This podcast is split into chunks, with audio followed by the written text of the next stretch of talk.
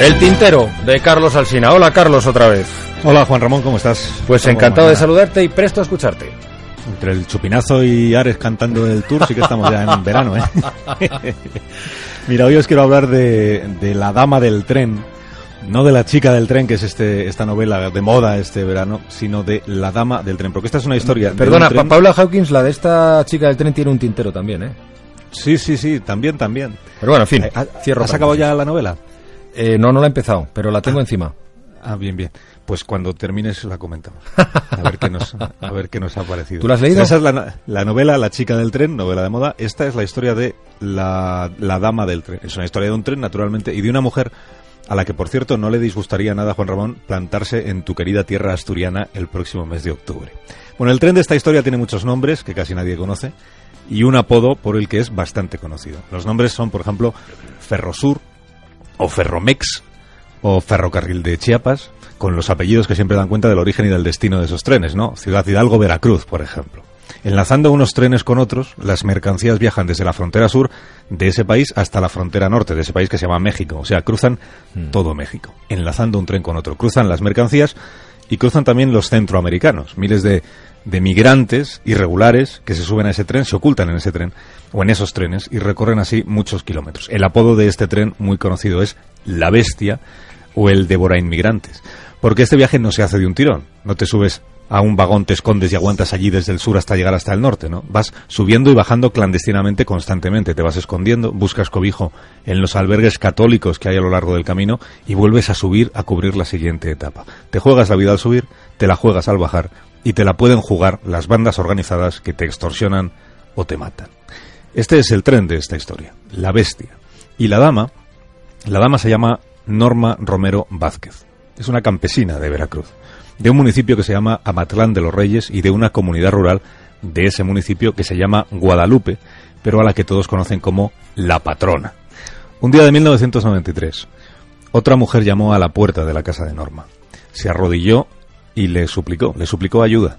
Su marido estaba malherido. Había tenido una pelea porque un individuo había tratado de abusar de ella. Aquel tipo llevaba un cuchillo, había herido de gravedad a su marido. Se me desangra, le dijo aquella mujer con acento hondureño. ¿Dónde se desangra? preguntó Norma, y la mujer dijo, en el tren. Y la dama, Norma, no se lo pensó. Agarró la camioneta de su marido y se fue para, para las vías del tren. Y tiene mérito que no dudara, porque ayudar a migrantes sin papeles en aquellos años era un delito castigado con cárcel en México. Al llegar al lado del tren se encontró con decenas de personas, hondureños, salvadoreños, guatemaltecos, Centroamérica, a lomos de un tren salvaje. Aquel hombre llevaba tres horas desangrándose, le dijeron. Y Norma insistió en que había que llevarlo a casa, a su casa, para atenderlo cuanto antes. Y entonces, lo describe ella, entonces decenas de manos portaron a aquel hombre como si fuera un Cristo, los brazos extendidos y los pies juntos. Un Cristo negro, dice ella, por el color de la piel de aquel hondureño. Entendí que Dios quería que ayudáramos a estas personas.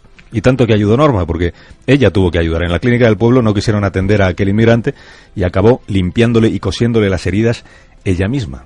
Y así es como empezó todo. Luego embarcó en aquella misma aventura a las otras mujeres de su comunidad. Como la comunidad rural, ya te he dicho, que se llama La Patrona, ellas pasaron a ser conocidas como las patronas, que son estas mujeres que al paso del tren, y aunque éste no se detenga, entregan alimentos a los inmigrantes que van en ese tren. Ellas reciben donaciones de arroz, de, de pan, de verduras, y lo que hacen es cocinarlas, empaquetarlas y prepararlas para entregarlas al paso de ese tren. Esta que vas a escuchar ahora es la voz de Norma en la cocina contando lo que ellas preparan.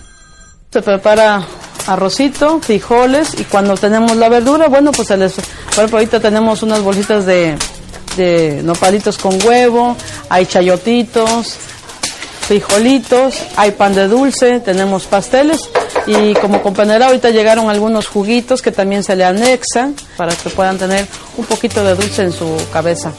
Como ves, se toman su trabajo muy, muy en serio y muy minuciosamente. Esta era la voz de Norma y esta que vas a escuchar ahora es la voz de la madre de Norma, que es la señora Vázquez, explicando el mal cuerpo que se les queda a ellas cuando no consiguen entregar todo lo que han preparado a esas personas que viajan en la bestia. Nos falta o, mucha gente que a veces no pueden agarrar, pues nos sentimos mal porque digo, porque a veces el tren hay maquinistas que son buenos, le bajan a la máquina del tren, viene despacio, pero hay veces que le meten a la máquina. Y pues nosotros también, vaya, tenemos cuidado porque usted sabe un jaloncito que nos den, a dónde nos manda.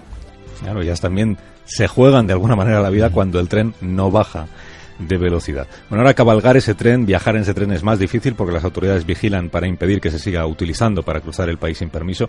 Ahora muchos inmigrantes, cuenta Norma, que llegan a pie, que llegan con los pies destrozados y, como siempre, escondiéndose y agradeciendo que alguien les facilite ayuda. Norma Romero Vázquez, fundadora de las Patronas de México, recibió el Premio Nacional de Derechos Humanos de su país de México en el año 2013 y acaba de ser propuesta formalmente al Premio Princesa de Asturias de la Concordia por el gobierno de ese mismo país a través de su embajada en Madrid.